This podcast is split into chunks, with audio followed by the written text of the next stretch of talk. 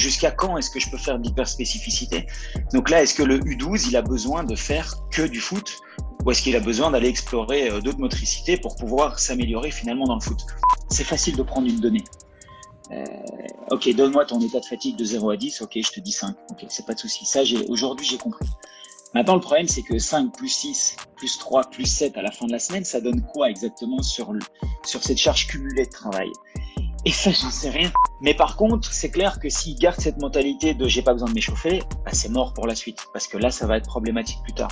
Donc le mettre dans des bonnes conditions et puis dans une pensée un petit peu plus euh, professionnelle, mais sans y mettre un stress. Je dis pas qu'il a pas de masse musculaire, il en a. Mais son système d'optimisation de course, il est sur le rebond. Et c'est pour ça que très vite, il essaye de se redresser. Il arrive à atteindre des 50, 60 euh, mètres où il atteint gentiment sa vitesse max. Et au moment où il est dans sa vitesse max, il rentre dans son système de restitution d'énergie sur le rebond. Les gens ont leur motricité en eux. Et quand tu les interroges, ils te donnent les réponses.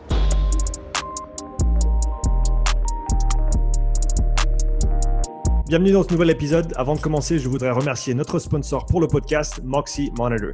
Si tu suis déjà mon travail, tu sais que le Moxie est un outil que j'utilise beaucoup pour effectuer des tests, mais aussi pendant les entraînements au quotidien. Pour ceux qui ne connaissent pas encore le Moxie Monitor, c'est un appareil qui utilise la technologie de la spectroscopie au proche infrarouge, ou NIRS en anglais, pour mesurer la saturation musculaire en oxygène et le volume sanguin en temps réel. C'est un capteur non invasif qui se place sur la peau et peut être porté pendant tout type d'entraînement ou activité sportive. Les grimpeurs le portent sur leurs avant-bras, les joueurs de hockey sur la glace, les nageurs peuvent le porter dans l'eau. Je l'ai utilisé pour tester des joueurs de rugby, des athlètes de crossfit, des athlètes de sport d'endurance et bien plus.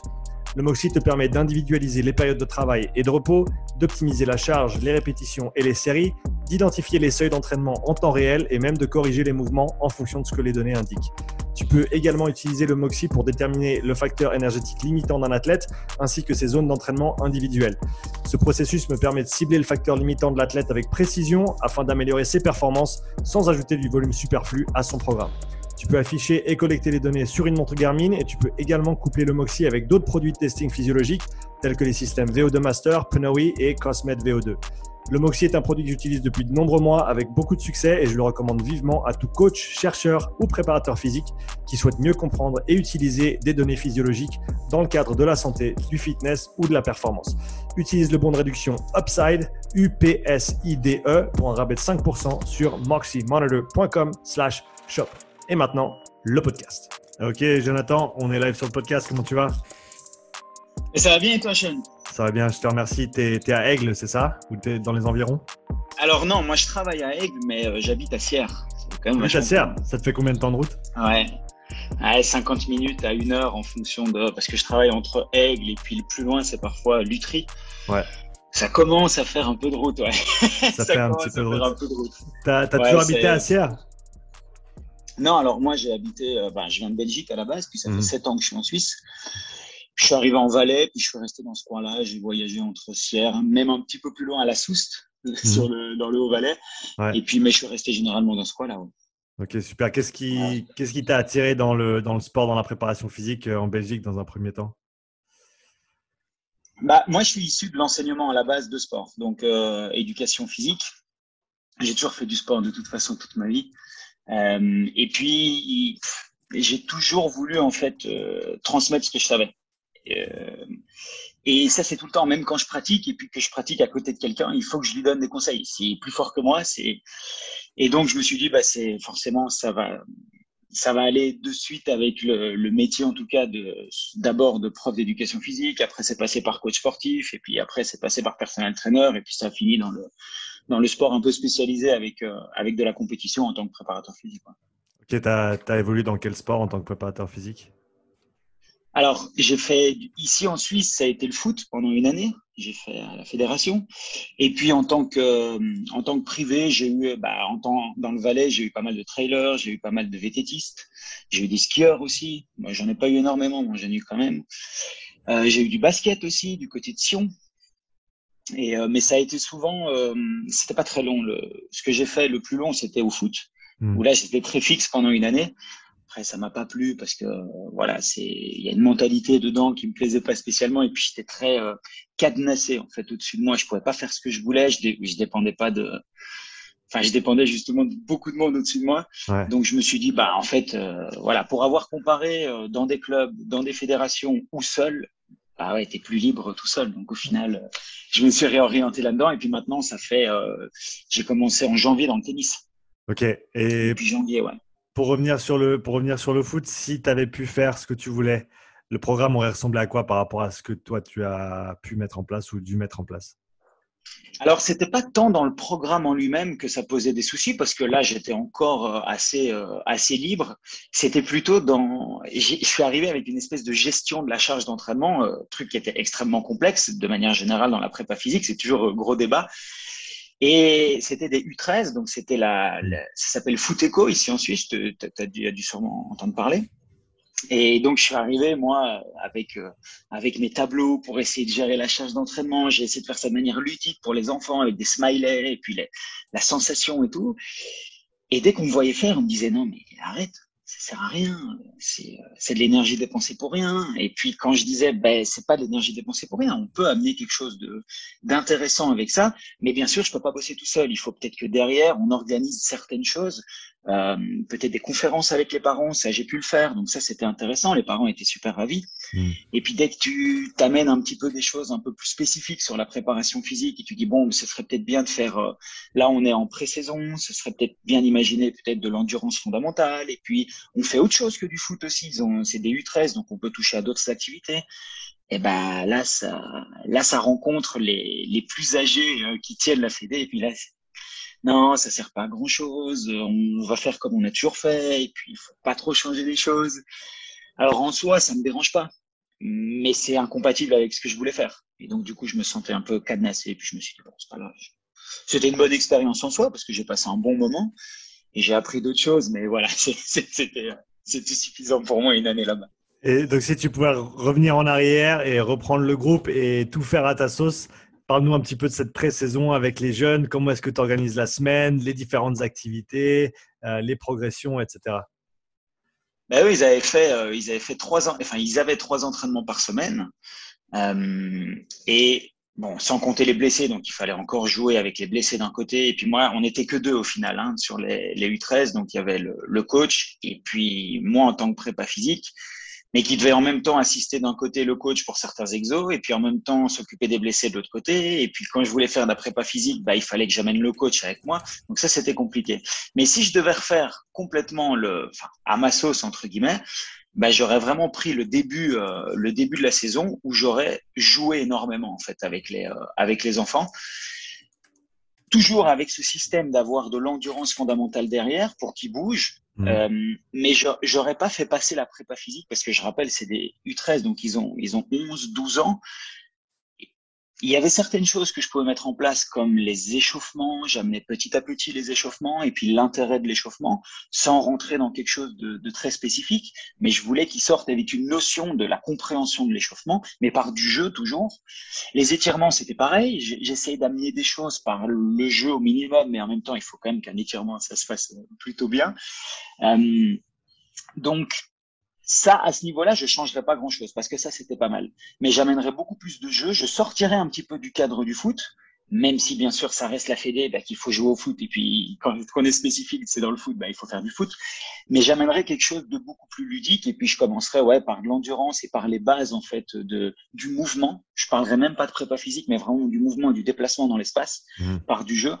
Et au fur et à mesure que la saison avance, mais bien sûr les premiers matchs, ben on amène gentiment de la, de peut-être un peu d'explosivité, puis énormément de coordination parce que ben, c'est, ce sont des jeunes.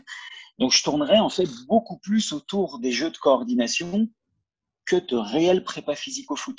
Parce que pour moi, ce qui faisait à, trois fois ou quatre fois par semaine, une heure et demie en entraînement de foot, c'était largement spécifique et c'était suffisant.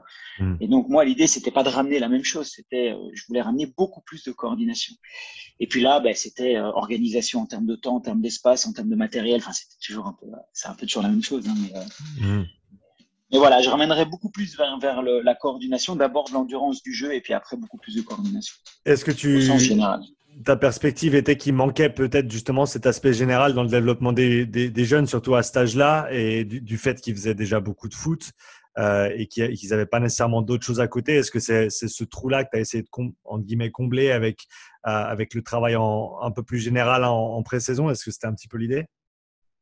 Ouais, mais moi, moi, ce qui m'a toujours un peu dérangé, après, c'est c'est une question qui, qui fait encore beaucoup de débat, mais c'est l'hyperspécificité. Euh,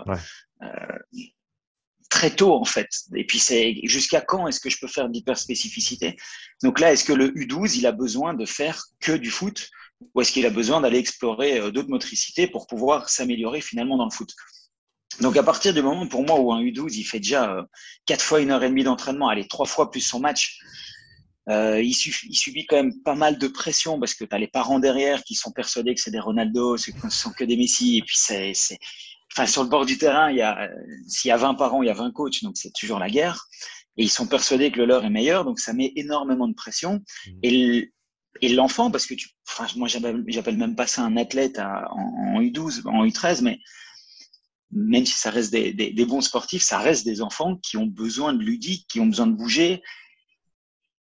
Alors c'est toujours le problème entre euh, le monde d'une fédération qui est très spécifique, axée sur le foot, en l'occurrence ici, et euh, le développement de l'enfant. Et puis quand tu regardes euh, le développement de l'enfant avec les pics de croissance, et puis les parents comprennent pas pourquoi euh, à 13 ans le, gamin il a plus de coordination et il est nul et il arrive pas. Non, c'est pas qu'il est nul, c'est qu'il peut rien pour l'instant. C'est il a pris 25 cm en deux mois et puis qu'est-ce que tu veux, qu'est-ce que tu veux faire? Tu ne peux pas faire mieux.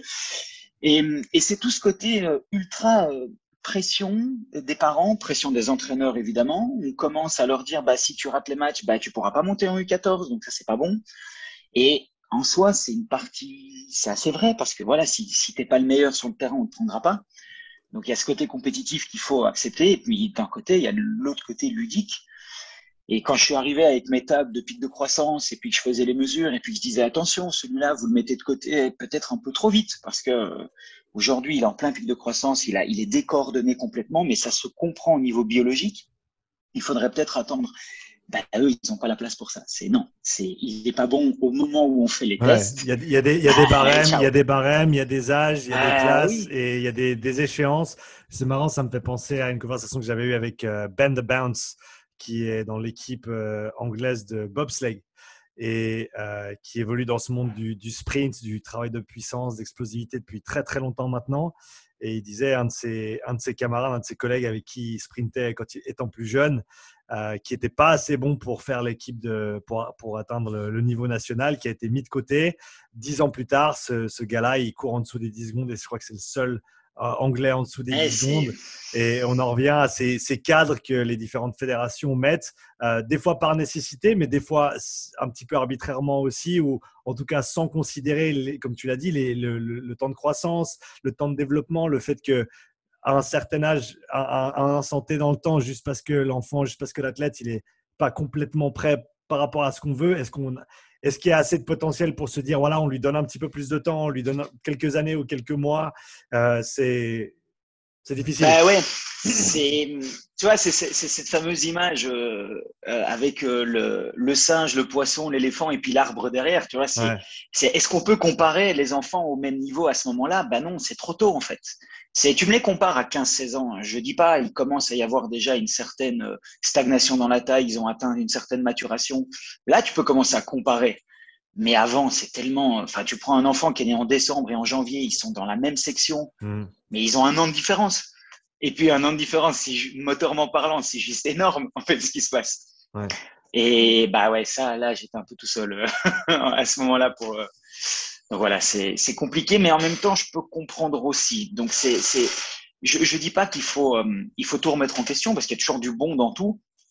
Mais disons qu'avec maintenant les années de, d'expérience que tout le monde commence à avoir au niveau de la science, au niveau de la recherche, on commence à comprendre certaines choses.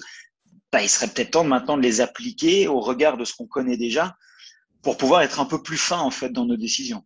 Et après, euh, c'est toujours plus, plus facile à dire qu'à faire. Mais sur toutes ces idées de, pic de croissance, de gestion de la charge d'entraînement, de général contre spécifique, est-ce qu'il y a des, formations particulières qui t'ont influencé de ce côté-là et qui t'ont permis d'avoir ce, bagage en arrivant euh, dans, cette fédération? Est-ce qu'il y avait euh, peut-être des, expériences précédentes que toi tu as eues qui t'ont qui t'ont formé avec ces avec au niveau de ces idées-là?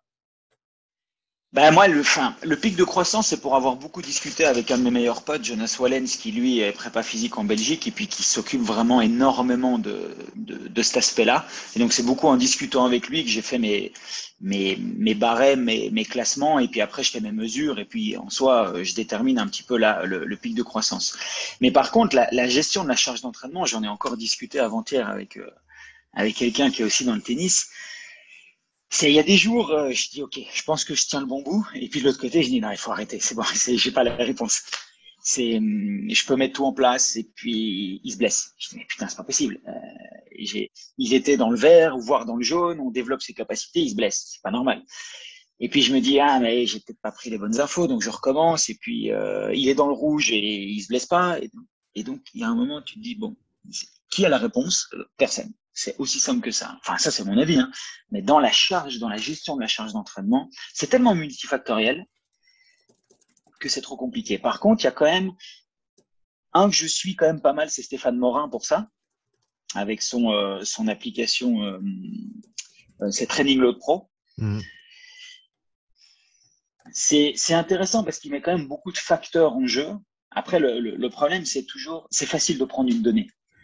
Euh, ok, donne-moi ton état de fatigue de 0 à 10. Ok, je te dis 5. Ok, c'est pas de souci. Ça, j'ai aujourd'hui, j'ai compris. Maintenant, le problème, c'est que 5 plus 6 plus 3 plus 7 à la fin de la semaine, ça donne quoi exactement sur, le, sur cette charge cumulée de travail? Et ça, j'en sais rien. j'en sais rien et c'est horrible. Mais c'est horrible parce qu'au final, tu essaies de prendre un max d'infos, tu, tu prends les, les, fréquences cardiaques au repos, euh, le matin, trois fois par semaine, tu, tu demandes l'intensité euh, générale perçue euh, sur l'entraînement et puis les hautes intensités perçues. Euh, est-ce qu'il y a de l'hydratation, enfin au niveau de la, de la soif et de la faim, est-ce qu'il y a eu des problèmes là-dessus? Essayer de récolter un max de données, c'est très joli. And so what? Qu'est-ce que je fais maintenant avec toutes ces données? J'essaie de les analyser, mais c'est c'est pas aussi facile que ça. Mmh. Et donc je, je commence. Alors pour l'instant, tant que j'ai pas de réponse, bah, ce qui m'intéresse le plus, c'est la sensation de l'athlète. En fait, je parle que à la sensation. Et après un exercice, je lui dis OK. Moi, dans ma tête, je voulais que tu fasses du 100%. Euh, d'après toi, est-ce que tu as fait du 100% Puis s'il me dit, en fait, non, je dis, OK. Je note dans ma tête ou sur une feuille, je dis, OK, là, il était plutôt à 90. Et bizarrement, c'est plus abstrait et c'est plus précis au final mmh. euh, sur, euh, sur le ressenti général d'une d'une semaine. Est-ce que après, pour autant, il se blesse pas? Ben non. Qu'ils finissent quand même par se blesser parfois. C'est jamais des, des, grandes blessures, mais voilà. Donc, euh, mais Stéphane Morin, ouais, Trading Load Pro, c'est quand même pas mal. C'est, euh, en tout cas, ça a tendance à vraiment se préciser de, mmh. de mois en mois. Il bosse quand même beaucoup dessus. Et, euh, et c'est ce qui se rapproche pour moi, un peu, pour l'instant en tout cas, le plus de la vérité. Et puis, c'est ce qui te permet aussi de, de simplifier aussi la chose. Parce que le, c'est des data analystes et puis ils analysent tout, c'est très joli. Mais toi, quand tu es sur le terrain, t'as pas le temps de faire tout ça. Tu as juste besoin d'un truc qui te dit, OK, rentre-moi trois données et puis sors-moi où est mon athlète. Est-ce qu'il a mmh. besoin de plus, il a besoin de moins ou il en est où? Et ça, c'est compliqué aujourd'hui parce que des bonnes applis euh, de charge de travail, on a, je pense qu'il y en a de plus en plus. Hein. Mmh. Mais quelque chose qui est simple et utile et vraiment efficace sur le terrain et, utilisable en moins de 5 secondes par athlète, parce que quand tu as une équipe de rugby puis que tu dois faire la charge de travail, c'est encore autre chose.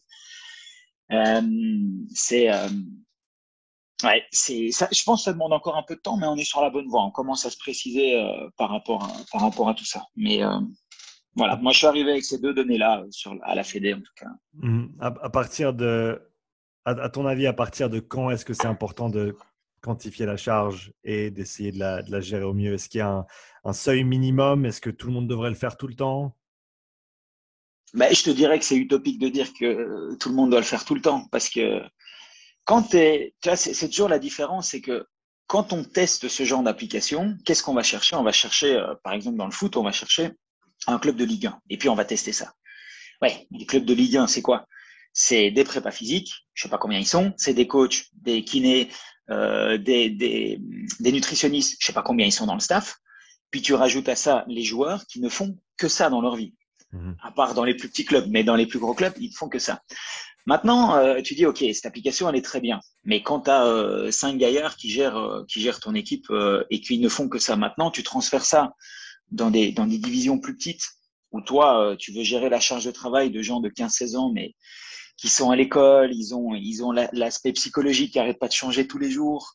Euh, de temps en temps, ils sortent le week-end avec des potes, puis ils vont faire un foot entre eux, puis ils se pètent la cheville, puis tu dis, euh, qu'est-ce que je peux faire là-dessus, en fait? Mhm. Qu'est-ce que je peux faire là-dessus? Donc, c'est ça qui est compliqué, c'est que à partir de quand il faut faire la, la, gestion de la charge? Ben, je te dirais tout le temps. Mais à partir de quand ça devient euh, quelque chose d'extrêmement utile et sur lequel tu peux vraiment te reposer, bah, tant que tu n'es pas dans une structure plutôt haute, ça devient compliqué parce que tu, gères pas la vie de, ton sportif ou de celui que t'encadre en dehors de ça. Alors tu, tu peux essayer de discuter aussi bien que tu veux et puis euh, s'il fait une connerie, il fait une connerie et puis. Euh, alors je te parle pas de blessure intrinsèque parce que s'il fait un changement de direction puis qui, ok là là, là c'est un peu de ta faute si jamais il se blesse entre autres. Maintenant, s'il fait le camp avec ses potes qui tombent et qui se pètent le genou, bah, ça, tu, tu, peux avoir la meilleure charge de travail, euh, la meilleure gestion de la charge, tu peux rien là-dessus. Mmh. Donc c'est très compliqué. Je, je peux pas te répondre à dire. Euh, je te dirais oui, il faut le faire le plus tôt possible. Et ce que j'ai essayé de faire avec les enfants notamment, c'était juste d'être conscient en fait du ressenti. C'est ils avaient une simple échelle, euh, bah, l'échelle de Borg là, tu vois, mais j'avais mis des smileys en fait, tu vois, et j'en avais mis cinq. Et puis l'idée, c'était de me dire, ok, aujourd'hui à 12 ans, comment tu as ressenti l'entraînement? Est-ce que tu te situes plutôt sur le smiley qui tire la tronche parce que tu es cuit et t'es mort? Ou au contraire, tu as le smiley qui dort parce que tu t'es fait chier et que c'était trop facile? C'est clair que c'était pas euh, c'était pas très objectif ce que je pouvais utiliser. Je, je vais pas pouvoir, mais par contre, ça les met en condition que s'ils commencent à monter dans les catégories, bah, ils ont l'habitude de commencer à faire attention à ce qu'ils ressentent et puis à le communiquer aussi. Et ça aussi, c'est une autre paire de manches. C'est euh, la communication de l'un, c'est pas la communication de l'autre. Donc, euh, mmh. ouais, c'est un sujet très compliqué. Mais c'est, mais c'est intéressant comme perspective, comme tu l'as dit. Peut-être même si euh, à ce moment-là dans le temps, ils n'ont pas. Alors certainement, ils, vont commencer à en avoir besoin, mais, mais si ce n'est pas absolument fondamental qu'ils le fassent à ce moment-là, comme tu as dit, s'ils se développent, qu'ils continuent à monter, c'est des choses qui seront requis de faire. Et si tu peux leur apporter ça un petit peu plus tôt, ils auront des facilités plus tard en tant que, ben, en tant que joueur euh, semi-pro ou professionnel s'ils arrivent à ces niveaux-là. C'est ça, c'est la même chose que pour moi, les échauffements et les étirements, ils ont le même aspect à cet âge-là c'est que franchement, tu fais pas échauffer un enfant de 12 ans. Je doute qu'il se blesse euh, à la cour de récréation, il tape des sprints, euh, il, il se fait jamais un ischio, jamais. Mais par contre, c'est clair que s'il garde cette mentalité de j'ai pas besoin de m'échauffer, bah, c'est mort pour la suite, parce que là, ça va être problématique plus tard. Mmh. Donc le mettre dans des bonnes conditions et puis dans une pensée un petit peu plus euh, professionnelle, mais sans y mettre un stress. Puis c'est obligatoire. Puis si tu le fais pas, tu vas te, tu vas t'exploser les ischios, tu seras blessé. Puis pendant six mois, tu peux plus jouer. Eh non, c'est pas une, c'est pas une solution. Et les étirements, c'est pareil. C'est ok, on met petit à petit, on commence à prendre une routine, on commence à prendre une habitude. Et puis après, euh, si tu continues plus haut niveau, bah, à ce moment-là, ça deviendra intéressant. Mhm. Donc ouais. Est-ce que tu peux nous parler des, des formations que tu as suivies euh, au cours de ton, de ton cursus qui ont eu le plus d'influence sur toi et sur la façon dont tu fais les choses? Ah, bah là, c'est euh, la dernière et je suis en pleine dedans maintenant, c'est les préf motrices, les préférences motrices. Donc moi, je suis issu du milieu académique, donc j'ai fait la haute école en Belgique. Mm. C'est l'équivalent de l'université, mais sur trois ans. Et jusque-là, on te disait, ben, individualise tes entraînements. C'est ce qu'il faut faire. Un coach, ça individualise. Ok, jusque-là, je suis d'accord. Ok, mais qu'est-ce que c'est individualiser? Ben, t'essayes de répondre au mieux à l'objectif. Ouais, mais ça, c'est pas l'individualisation, c'est ton métier, c'est ce que tu dois faire. Donc, comment arriver encore plus individualisé? Euh, J'avais suivi des GMC, des FMS, donc c'est toutes ces, euh, formations qui permettent de, rééquilibrer les déséquilibres. Ok, sur, le plan orthopédique, tout est aligné, c'est très bien, c'est très joli, mais ça n'avait pas encore révolutionné le, système, en tout cas euh, pour, ma part. Et puis, j'ai un pote qui commence à me parler des préférences motrices. Je dis, OK, c'est intéressant, mais ça, je te parle d'il y a cinq, cinq ans en arrière qu'est-ce que c'est que ce truc euh, Ça me paraît un peu space et tout. Mais je rentre pas dedans. Tu vois, je rentre pas à fond. Est-ce que je suis pas, est-ce que je suis pas encore assez mature à ce moment-là? Est-ce que j'ai, j'ai pas de recul? Lui-même avait pas suivi toutes les formations, donc c'était pas très précis ce qu'il me disait. Mmh. Donc il me manquait de l'info. Et puis je tombe sur Volodalone en Suisse et, euh, et je fais la, la première formation. Et là, je prends une claque, mais monumentale, monumentale. Euh, ça me parle en fait. Ça me parle parce que euh, j'ai fait beaucoup de sports différents. J'ai fait, je suis issu du monde de la natation, de la gymnastique à la base, et puis avec les études, j'ai fait beaucoup d'autres sports. Et il y a toujours des trucs que tu n'arrives pas à faire. Et tu te dis mais bordel, c'est pas possible. C'est, je suis bon en sport, et puis il y a un truc tu n'y arrives pas. Ou au contraire, tu te dis, bah, c'est pas possible parce que moi, tu me donnes n'importe quoi, euh, je suis pas le meilleur, mais je suis bon. Et pourquoi il y en a d'autres qui galèrent tellement alors qu'ils ont fait les mêmes études que toi, ils ont fait quasi le même parcours que toi. Donc tu dirais que dans la motricité, tu dois retrouver un petit peu la même chose, mm. avec des degrés différents, mais globalement la même chose. Eh ben non, pas de chance, ils n'y arrivent pas du tout. Et là, euh, j'arrive face à un gars qui me dit, en fait, euh, il y a moyen de comprendre comment le système s'équilibre euh, et, et, interagit avec l'extérieur. Et c'est ce qu'on appelle les préférences motrices. On est tous nés avec des systèmes différents. Et eux en ont catégorisé quatre, quatre grands systèmes. Et ça permet d'individualiser. Et donc, première formation, comme toute révolution, tu es là, OK, est-ce que, ce que j'ai appris jusqu'à maintenant me sert encore à quelque chose ou pas? Et tu dis non, c'est pas possible. Tu sais, as ton ego qui vient, tu dis j'ai quand même dépensé de l'énergie et de l'argent pour de la connaissance avant, c'est pas maintenant qu'il va me tout défoncer. Et puis j'ai fait la deuxième formation, j'ai fait la, le troisième niveau, puis j'ai fait les réflexes archaïques qu'ils proposent aussi. Et au plus je rentrais dedans, au plus ma vision devenait systémique. Donc je commençais à, à comprendre le vivant dans son ensemble, mais sans renier pour autant ce que je connaissais au début. Mm. Tu vois, donc la force, c'est de la force, la vitesse, c'est de la vitesse, l'explosivité, ok, on a compris. Mais est-ce que finalement, euh, on peut, euh, on peut individualiser euh, l'entraînement de la force, par exemple, ou de l'explosivité, de la même manière à tout le monde On a compris les principes, mais est-ce que tous répondent de la même manière? Alors, on sait que tout le monde ne répond pas de la même manière. Et eh ben maintenant, c'est essayer d'amener encore un outil en plus pour essayer de comprendre pourquoi on ne répond pas tous. Et ça, ça m'a vraiment changé la, la manière de voir les choses. Vraiment. Tu as parlé de quatre systèmes qu'ils utilisent pour, euh, pour catégoriser ou pour orienter, le, pour orienter ce processus. Est-ce que tu peux en, parler un petit peu plus pour les gens qui connaissent peut-être pas les préférences motrices? Ouais, alors c'est comment, comment synthétiser ça? Donc, quand on est, l'idée c'est d'être en équilibre par rapport au monde. C'est la première chose. Quelles que soient les positions dans lesquelles on est, on cherche avant tout à être équilibré. Et l'équilibre, bah, c'est le deal entre un système nerveux qui, subit face à la gravité, et pour lutter contre la gravité, bah, je fais appel à des chaînes musculaires pour activer mon système et pour pouvoir tenir en équilibre et répondre au déséquilibre. Eh bien, il s'avère que dans, le monde, on va dire qu'il y a quatre grandes, alors d'abord deux grandes catégories. Il y aurait des gens qui préfèrent utiliser des chaînes de flexion, et c'est les chaînes entéromédianes, et c'est nous ce qu'on va appeler des terriens. Donc, c'est des gens qui, ont, qui aiment en fait fléchir dans le sol, qui ont besoin d'avoir des masses musculaires relativement robustes parce qu'ils les utilisent réellement. Leur corps fonctionne un petit peu comme une poulie, donc il faut amener de la mobilité à ces gens-là. Et c'est des gens qui utilisent leurs muscles, donc des temps sous tension qui sont relativement longs pour pousser. Et donc, est-ce qu'il y aurait des sports aériens ou terriens? Non. On dit juste que là, pour l'instant, au moment où on en est là, c'est un système que le corps préfère recruter. Ça, c'est la catégorie terrien. Donc, on va prendre un curseur, puis on va le mettre tout à fait à gauche. Puis, tout à fait à l'opposé, on a les aériens, qui eux sont des gens qui sont très en extension, qui sont beaucoup moins musculaires et beaucoup plus tendineux, et donc qui vont avoir un système de masse ressort plutôt qu'un système de poulie. Et on le voit aussi sur des morphotypes. Donc, euh, quelqu'un qui est. Alors, nous, on prend deux grands exemples pour euh, faire un, système un peu flash. C'est on prend les guerriers Maasai, qui sont très allongés, qui sont très rebondis. Et euh, d'ailleurs, leur danse, leur danse guerrière, c'est que du rebond. Et puis, c'est à celui qui va le plus haut. Et alors, on dit, OK, ça, c'est sans doute un besoin qu'ils ont. Et effectivement, euh, quand tu es dans la savane et tu dois courir des kilomètres, euh, et tu dois courir potentiellement plutôt rapidement, et aussi avoir un système de thermorégulation pour pouvoir échanger la chaleur rapidement dans des milieux euh, plutôt secs et très chauds, mais tu as plutôt intérêt à être une longue tige. Et puis à l'inverse, si tu vas du côté des Esquimaux, bah là, tu ne retrouves pas les, les, les guerriers tu retrouves des petites boules. Donc c'est des gens qui vont garder l'énergie à l'intérieur, qui vont plutôt se fixer dans le sol et puis qui vont plutôt utiliser un système de poussée parce qu'on est plutôt sur de la, longue distance, mais il n'y aura pas d'intensité, grossièrement. Donc ça, ce sont les deux extrêmes. Alors on n'est pas là, on n'est pas là, on est quelque part sur le curseur.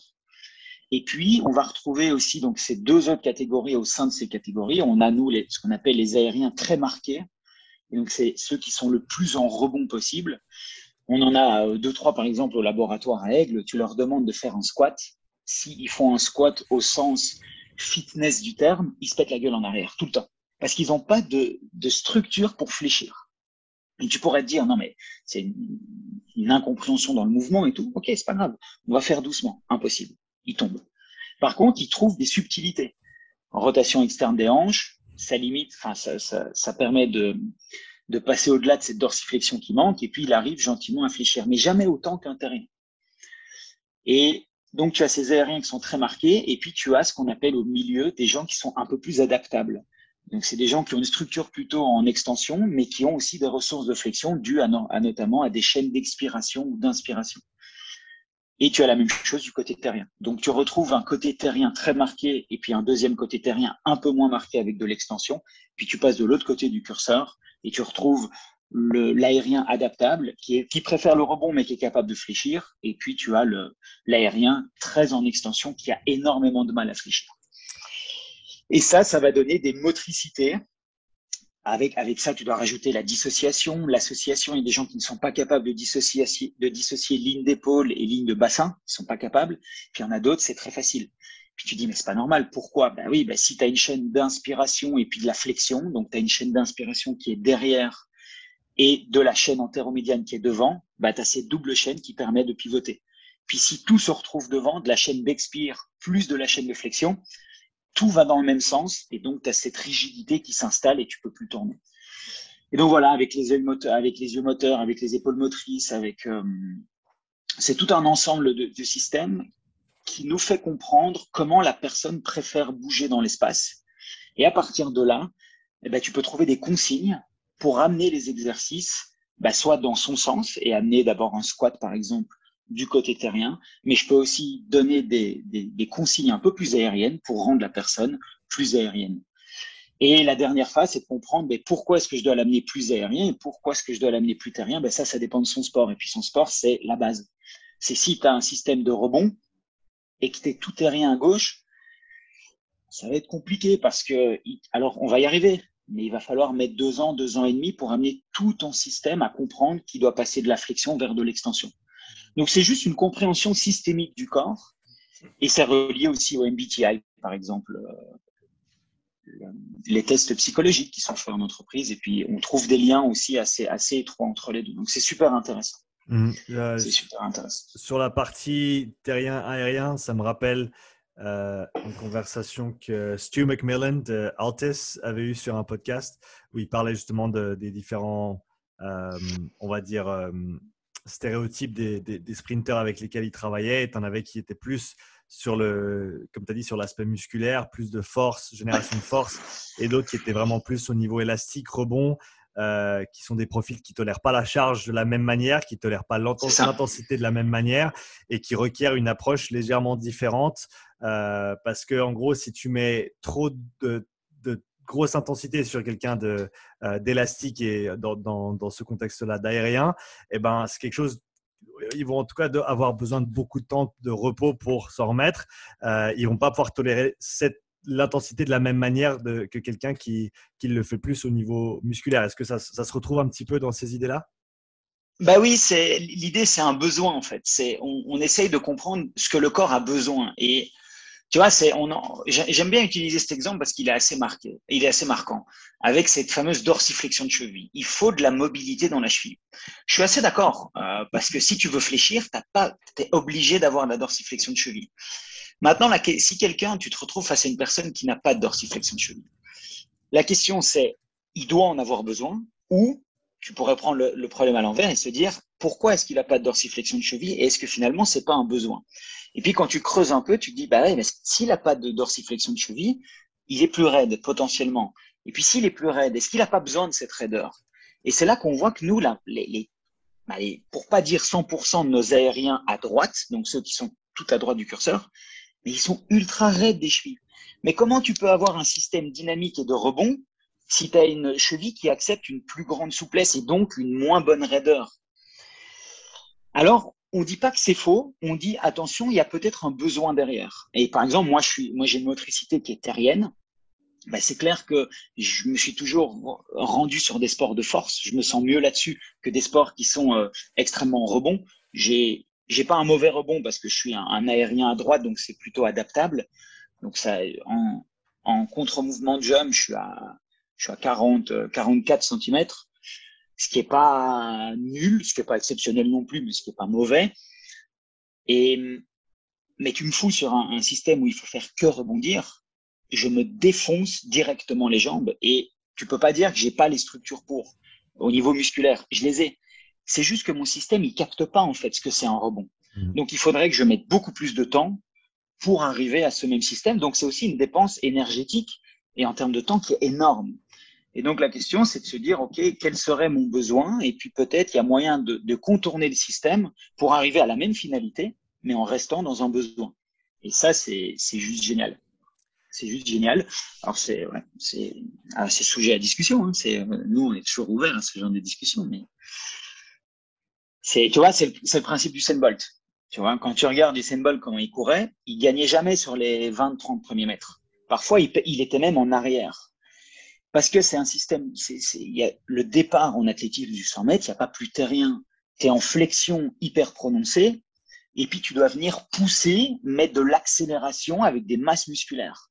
Je dis pas qu'il n'a pas de masse musculaire, il en a. Mais son système d'optimisation de course, il est sur le rebond. Et c'est pour ça que très vite, il essaye de se redresser.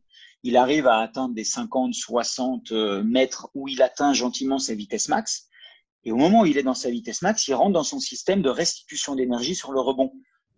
Et là, c'est pour ça qu'au 200 mètres, c'est encore plus impressionnant. Dès qu'il passe la ligne du 100 mètres, c'est là qu'il commence à accélérer. Et puis son 200, il est juste incroyable à voir. Donc, je dis pas que tout le monde ne peut pas faire tous les sports. Si, bien sûr, on peut faire tous les sports. Mais il faut d'abord comprendre comment on fonctionne, ce que nous oblige à faire le sport, parce qu'il y a des sports avec des codes de pointage, puis t'as pas le choix que d'être souple, ou t'as pas le choix que d'être tonique, ça c'est encore différent. Et puis une fois que tu as compris ce que le sport et les contraintes du sport t'obligent à faire, ben, tu dis, OK, où est-ce que j'en suis par rapport à mon système et est-ce que c'est éloigné ou pas? Et après, quelles sont les solutions que j'ai pour, pour pouvoir y arriver? Est-ce que c'est des profils que tu retrouves dans, dans, tous les sports? Par exemple, tu parles du, du, sprint et des nécessités de différentes distances.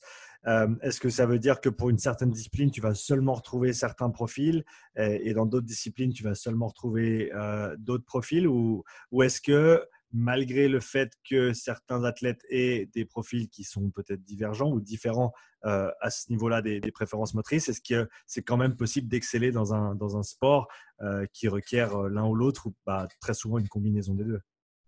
Alors, j'allais dire, il y a beaucoup de sports, finalement, c'est une combinaison des deux. Donc, si tu déjà si tu te retrouves au milieu de, ce curseur, faut savoir que des aériens qui sont très marqués puis des terriens qui sont très marqués, je te le fais à l'envers, ils sont très peu au final. Ils sont très peu. Et il y a même un peu plus d'aériens. On est quand même dans un monde verticalisé. On est euh, les seuls, euh, les seuls à être sur deux pieds debout. Donc, on est des êtres très verticalisés. Donc, c'est clair qu'aller vers de la flexion, c'est quelque chose d'un peu moins, euh, d'un peu moins répandu. maintenant, enfin, propose à Usain Bolt d'aller faire le marathon des sables.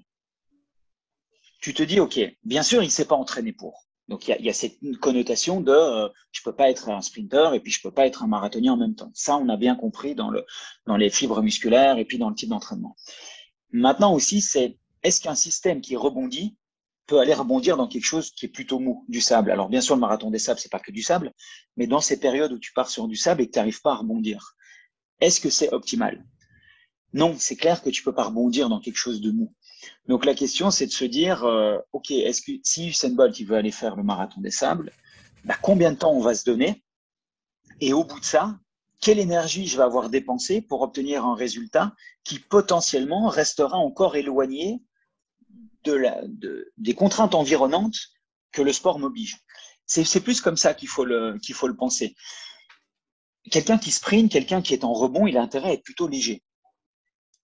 Bah, au rugby, est-ce que tu vas le mettre en position de numéro 1 ou tu vas le mettre en position 15 C'est inscrit dans son ADN, en fait. Si quelqu'un est léger, il va avoir tendance à aller, avec de la vitesse et du rebond et quelque chose d'extrêmement explosif et, plutôt sur un profil euh, puissance-vitesse. Donc un numéro 15, si tu le mets au numéro 1 puis qu'il n'a pas de musculaire et qu'il n'est pas capable de pousser longtemps sur des mêlées, on va juste le couper en deux, le mec. Donc c'est aussi souvent les gens, pour répondre à ta question, souvent les gens, au final, ils choisissent le sport parce qu'ils ont cette fibre à l'intérieur d'eux qui leur dit bah oui, ça c'est plutôt mon bon sport, je me sens bien dedans. Quand tu as des masses musculaires et puis tu dois rebondir le plus haut possible, tu te dis que bah, plus de charge pour aller plus haut, c'est plus compliqué. Tu vois, c'est un ratio. Donc souvent les gens ils choisissent leur bon sport. Là où ils se blessent, en tout cas, nous, ce qu'on voit, c'est quand ils rentrent dans leur excès de motricité.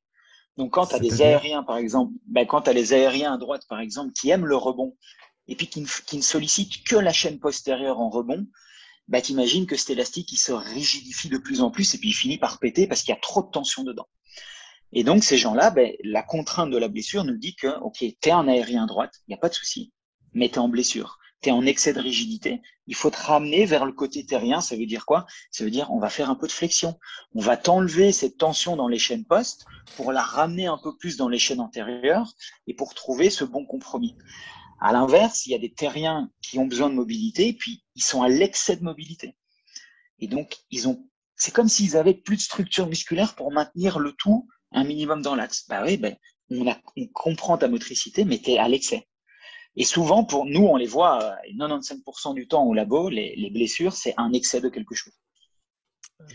Et, après, tu arrives sur les réflexes archaïques aussi, sur les extensions. Et puis ça, c'est super intéressant parce que tu peux jongler avec la laxité, tu comprends un peu mieux la laxité, tu comprends avant, avant de, le comportement des gens. Excuse-moi de te couper avant de partir là-dedans. Ah, je, veux explorer aussi, mais euh, côté, quand tu as, parlé de respiration, euh, est-ce que la forme de la cage thoracique, l'angle euh, infrasternal, si c'est le bon mot en français, infrasternal angle, euh, est-ce que ce genre de choses rentre aussi en ligne de compte quand tu, quand tu vas déterminer le profil de, de, la personne ou de ton athlète dans ce cadre-là?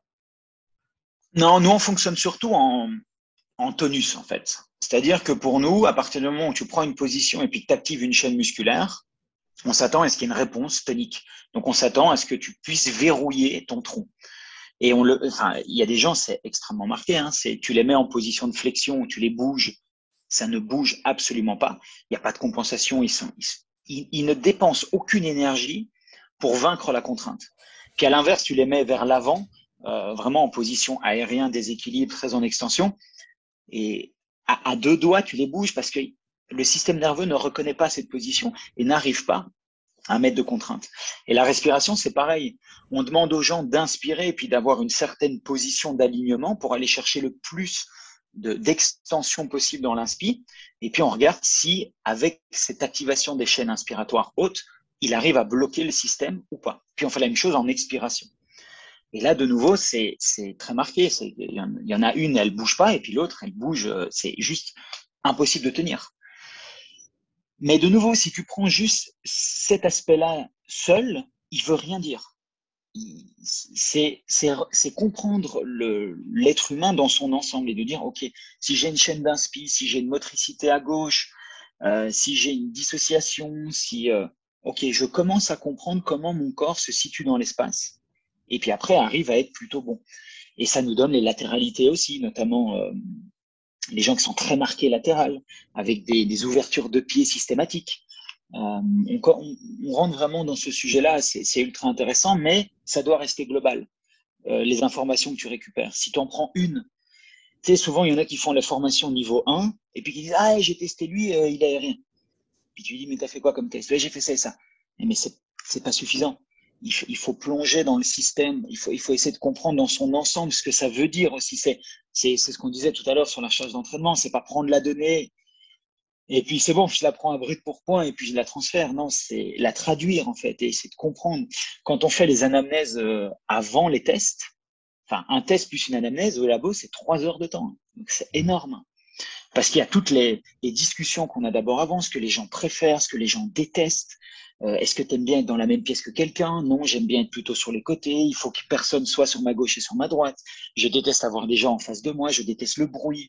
Et, toutes ces choses-là nous donnent des indications sur, euh, sur les motricités. donc, de nouveau, on essaye de faire un mix et après, on propose un diagnostic en disant, OK, bah, pour moi, euh, pour nous, tu es comme ça. Donc, tu es dans telle situation, en blessure ou pas de blessure, peu importe. Le sport, OK, c'est là que tu veux aller voilà ce qu'on te propose et voilà le temps qu'il va falloir accepter de mettre. Ou au contraire, bah, tu fais un sport de rebond puis tu es un aérien droite. Franchement, on va y aller très vite. Et mmh. puis, quand tu leur demandes ce qu'ils ont fait, euh, j'ai une, j'ai une fille comme ça euh, sur les hauts de Montreux et je la teste et je la vois euh, terrienne. Ça va pas du tout avec la morphologie. Tu vois, c'est une grande main, elle a des jambes assez longues par rapport au tronc. Donc je dis, c'est quand même bizarre parce que je dois me planter. Mais tous les tests m'envoient vers ce système-là. Et c'est quelqu'un qui a ce qu'on appelle un, réflexe archaïque, le RPP, un retrait de paralysie par la peur. Et c'est un réflexe d'hyperfermeture, donc d'hyperflexion. Donc en fait, son système a trouvé un moyen de s'équilibrer qui est à l'opposé d'elle-même à la base, mais qui est le système terrien. Et donc, je fais les tests, je lui dis, c'est pas normal et tout, il y a quelque chose qui bug. Je parle, je avec sa maman, et puis sa maman, elle me dit, non, c'est pas possible, elle, elle est pas comme tu me décris. Je dis, ok, donc je, je, la, je, la revoir et je lui dis, mais comment ça se passe à l'école et tout Parce que je me dis que si elle est en RTP, elle est stressée à l'école. Elle me dit, ouais, ça va. Euh, souvent, j'ai des, coups de fatigue. Mais ok. Et je dis, qu'est-ce que tu fais? Ça Elle dit, je vais aux toilettes et je fais des rebonds tout le temps, tout le temps, tout le temps pour me redonner plein d'énergie. Je dis, putain, mais il fallait me le dire dès le début, en fait. Les gens ont leur motricité en eux. Et quand tu les interroges, ils te donnent les réponses. Quelqu'un qui te dit, je suis tout le temps comme ça, là, sur mes masses, sur mes masses musculaires, je suis ancré dans le sol. Et tu peux pas avoir du rebond avec ça. Tu peux pas. Et quelqu'un qui te dit, quand j'ai besoin d'énergie, je saute et je viens me redynamiser la chaîne postérieure pour me remettre droit, bah, elle te dit en fait qu'elle a besoin de, de rebond, elle a besoin d'aérien. Et après, tu, tu, tu, tu, corrèles avec les différents tests. Et donc, une fois que tu as, as pu faire ce, ce diagnostic, tu as pu faire ces tests, tu as pu établir un profil pour quelqu'un, comment est-ce que tu vas différencier les, approches d'entraînement par rapport, prenons les, les deux, euh, les deux archétypes extrêmes, on va dire. Euh, comment est-ce que tu, quelles sont les différences dont tu abordes, avec lesquelles tu vas aborder euh, l'entraînement, la planification, le, type d'exercice choisi pour un profil ou alors pour un autre? Bah, tu vas me dire, ça va dépendre du, du, du, sport, mais on a des grandes consignes en fait. Donc, par exemple, le terrien, on sait qu'il a besoin de mobilité, on sait qu'il a besoin d'ancrage dans le sol, on sait qu'il a besoin de pousser, de masse musculaire, d'isométrie, donc des TST qui sont plutôt longs, avec, euh, avec des phases isométriques et concentriques qui sont plutôt importantes. Et donc, par exemple, euh, moi, je me suis créé une grosse routine terrienne au début, qui est l'équivalent d'un échauffement, dans lequel euh, je mets aussi un peu de neuro, évidemment, avec euh, les, autres aspects viennent parfaitement s'ancrer dedans, c'est pas du tout un problème. Mais il y a cette connotation, ok, première chose, moi, le terrien que en échauffement, dès que je le prends, je le mets en fermeture du fœtus. Je le mets en, en déséquilibre sur le coccyx, je lui demande d'activer toutes ces chaînes de fermeture. C'est exactement l'aérien qui vient sauter, en fait, qui vient activer ces chaînes, ben lui, il vient activer ces chaînes. Et puis, directement, il y a, une connotation, ok, je me sens bien, j'arrive dans ma bulle de terrien, je suis prêt à faire l'entraînement. Et après, on lui met beaucoup de mobilité autour des hanches, autour des chevilles. Euh, la cage thoracique, enfin la dissociation, bah ça, ça va dépendre de sa motricité associée ou dissociée. Et puis après, on va avoir toujours en tête son objectif sportif, donc le sport dans lequel il est, plus la, la, plus la période dans laquelle tu es. Et tu vas lui mettre, si tu es sur de la force, bah, tu vas chercher beaucoup d'isométrie, beaucoup de, de, de poussées concentriques. Tu peux faire de la force excentrique aussi, mais en prévention, on va plutôt chercher la, la raideur euh, tissulaire. Mais en même temps, on sait que là où il est bien, c'est avec des TST vraiment sur l'iso et sur le concentrique qui, qui, sont plutôt, qui sont plutôt forts. Et on va lui demander de chaque fois aussi venir dans son centre. Parce que le terrien, il a une force au niveau du bassin. Donc tout, tu prends euh, du nombril jusqu'en haut des cuisses, et c'est là que tout son centre, il vient se, se renfermer sur lui-même et il est très fort à cet endroit-là. Et donc, tu, prends n'importe euh, quel mouvement musculaire, tu prends une fente, un squat, même un saut qui serait à l'opposé euh, du terrien, et ben là où le, le contre-mouvement de jump plutôt haut va être prévu pour l'aérien, ben on va demander plutôt un squat jump chez le terrien, avec une bonne phase isométrique avant. Donc tout ce qu'on connaît sur la force, sur, euh, sur les temps sous tension, sur, sur les programmes musculaires, en soi ne change pas grand-chose à ces systèmes-là. C'est juste qu'on on comprend le système et puis après on, on lit les deux, on lit la, la connaissance théorique avec la, la connaissance du, du gars. Et donc, j'ai des routines terriennes au début, en échauffement. J'ai des routines aériennes qui sont beaucoup plus en sollicitation de la chaîne postérieure sur le rebond, étirer les chaînes postérieures aussi pour éviter que ça claque. Euh, le mettre dans des systèmes de déséquilibre avant et plutôt déséquilibre arrière pour les terriens. Et c'est là que tu retrouves tous les exercices de gymnastique. C'est quand tu fais des roulades avant, quand tu fais des roulades arrière. C'est très terrien tout ça. C'est renfermé sur toi-même. C'est tourner autour de ton axe. C'est être ancré dans le sol. Euh, et puis à l'inverse, on va travailler, si tu as l'occasion de travailler sur des trampolines, sur, du, sur des tumblings en gymnastique, avec beaucoup de rebonds, des, des temps sous tension qui sont très explosifs, et, et de la sollicitation en ouverture tout le temps, bah là tu seras plutôt sur les chaînes, euh, sur les chaînes euh, aériennes. Donc, faut pas oublier tout ce qu'on connaît, mais après, il faut prendre un peu de recul et se dire, euh, en tout cas, c'est notre vision, c'est OK. Euh, on a cherché dans le détail à savoir euh, la pliométrie, c'était jusqu'au sarcomère, comment ça se passe. C'est très bien. Il, il faut connaître ces choses-là. Tu dois rentrer dans les détails. Mais peut-être qu'on a un peu oublié pendant des années d'aller remettre ça dans un contexte un peu plus global. Et moi, c'est vraiment, c'est maintenant que je m'en rends compte. Hein. À l'époque, je m'en rendais pas compte du tout. Mais je voulais tout savoir. Le moindre détail, je voulais le connaître. Est-ce que c'était pour faire genre je connais? Est-ce que c'était pour me rendre plus intelligent? Sans doute. J'en sais rien. Mais aujourd'hui, je me dis, finalement, c'est peut-être pas mon métier de tout savoir à ce niveau-là. Moi, ce que j'ai besoin, c'est sur le terrain de transmettre l'information et puis de faire évoluer l'athlète. Peut-être que le, scientifique, lui, doit rentrer dans le détail et puis doit me donner l'information de manière euh, plus globale. Et puis moi, après, je fais mes propres recherches de mon côté, mais je rends les choses un peu plus simples parce que je comprends le système et je comprends pas de manière analytique. Donc c'est vraiment ça, c'est une vision systémique par rapport à une connaissance analytique depuis des années. Et c'est pas facile parfois de mettre ça euh, l'un dans l'autre. Pour pas faire de raccourcis, c'est ça qui est compliqué. Est-ce qu'il y a des, du coup des athlètes avec un certain profil avec qui tu ne vas pas utiliser certaines modalités de travail ou certains types d'exercices du fait de leur, euh, de leur profil, de, que ce soit aérien ou terrien? Non, non, parce que de nouveau, ça va dépendre de la situation dans laquelle il est en fait. Donc, je peux pas te dire qu'avec un aérien, je ferai jamais de terrien. C'est jamais vrai.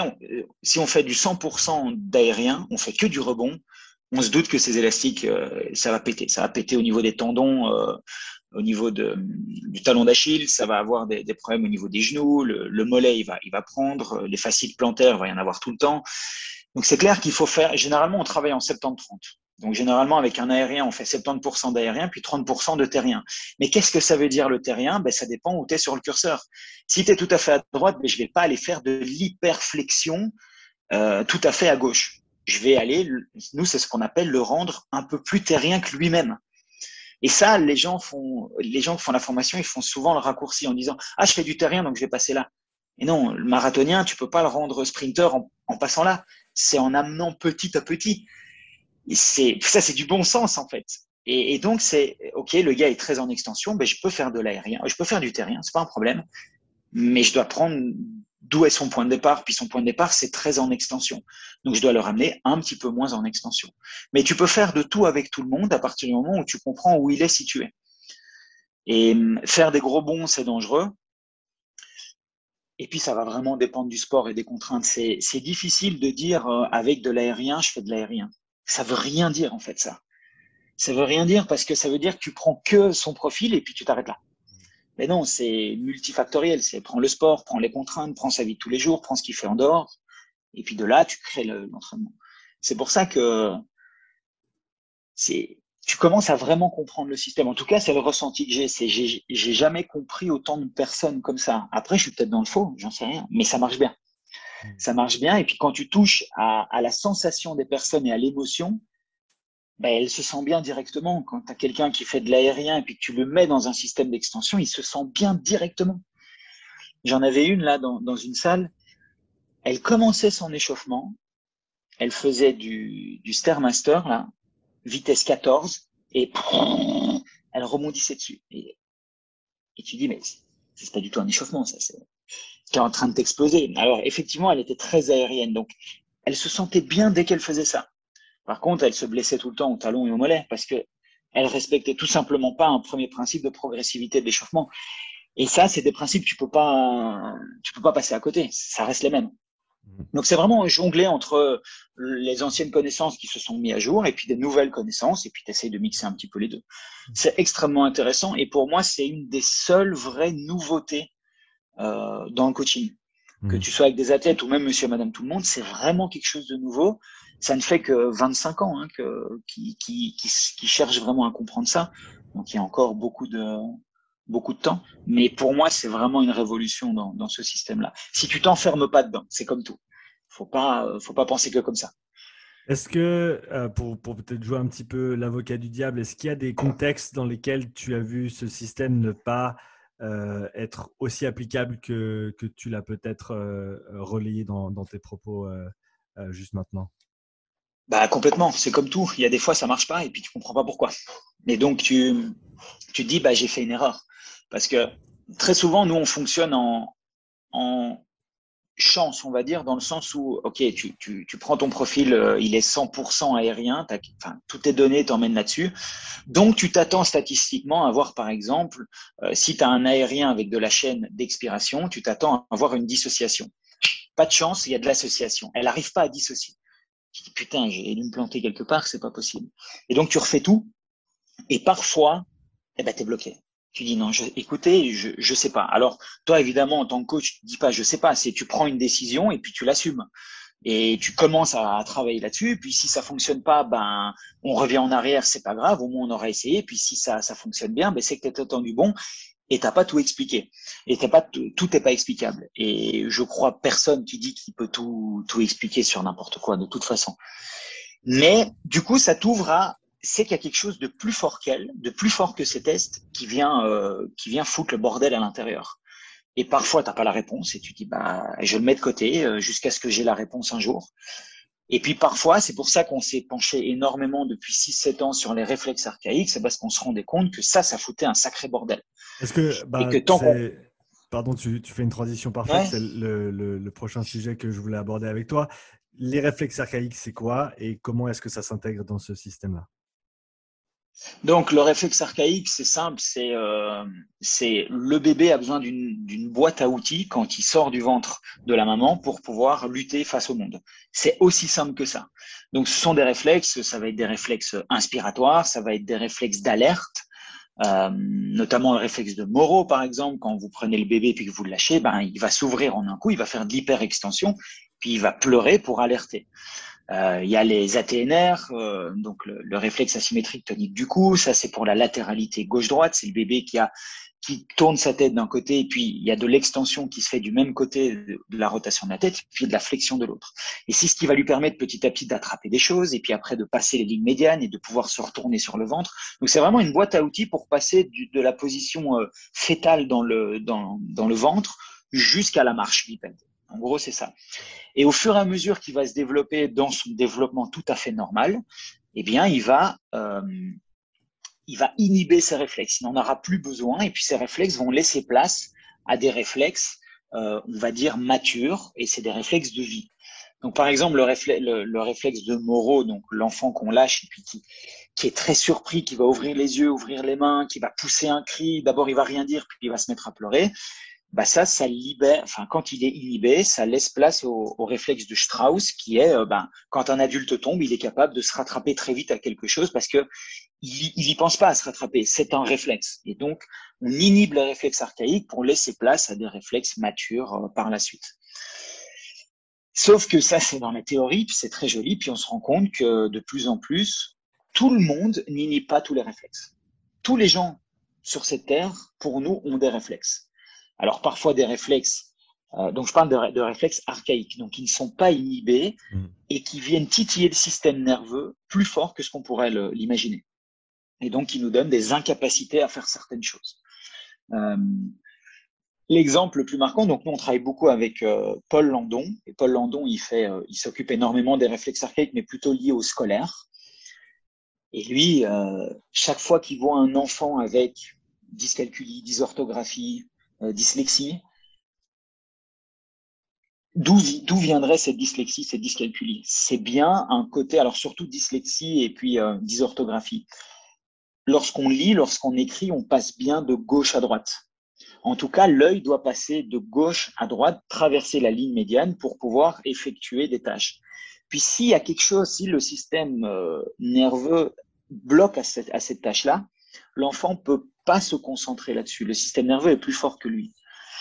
Et donc, ça donne des gens qui, ont du mal à écrire et mal à lire. Donc ça, c'est dans le côté plutôt scolaire.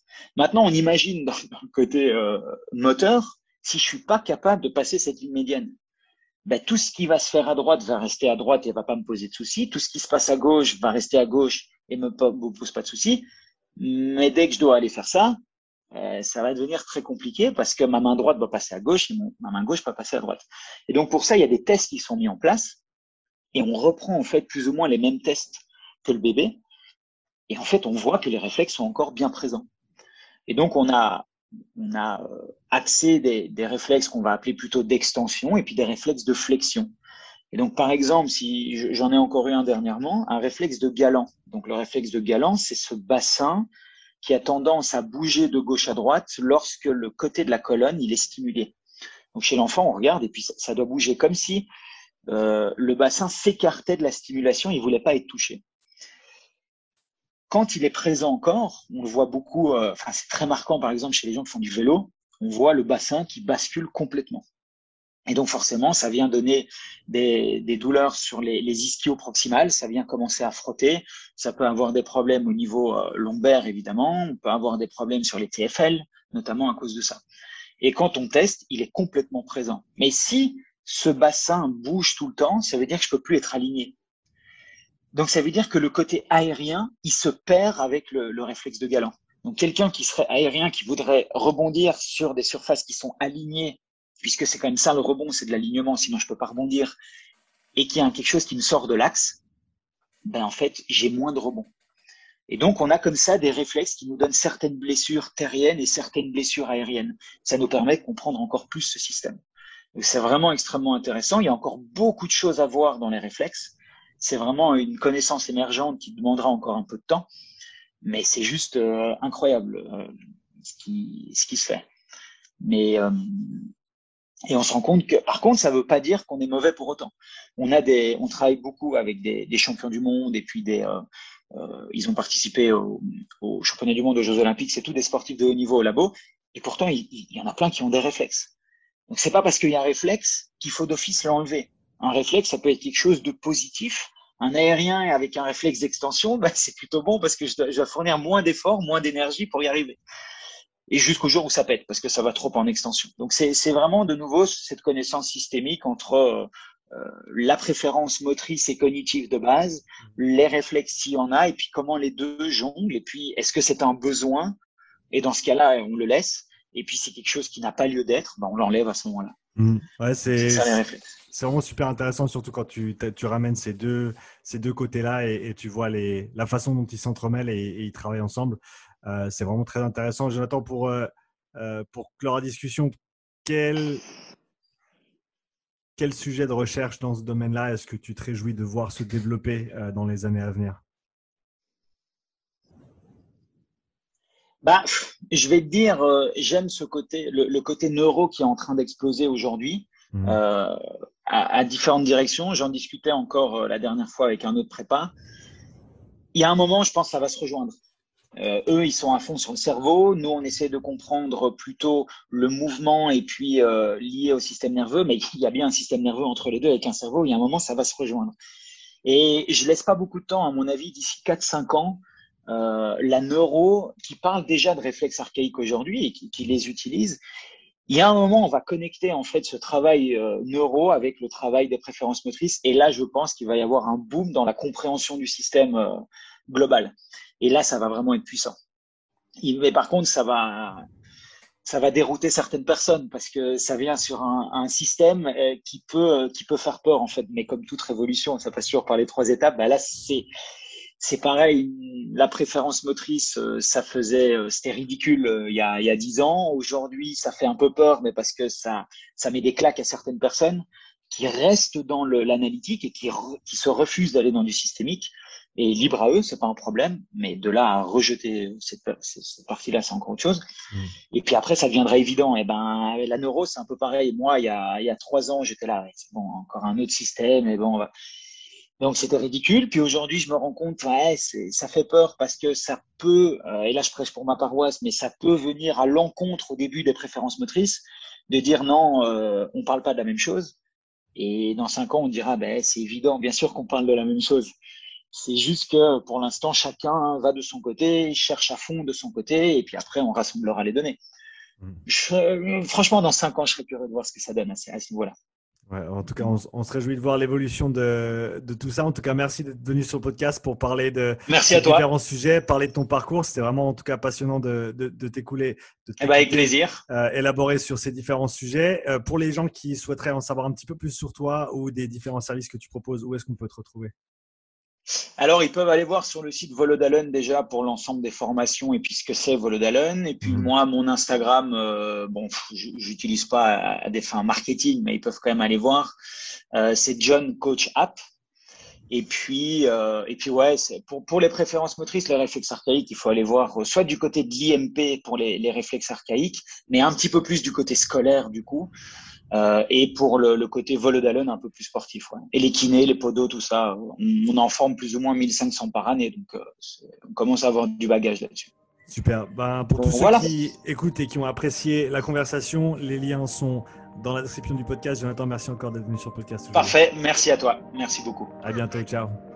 À bientôt. Salut.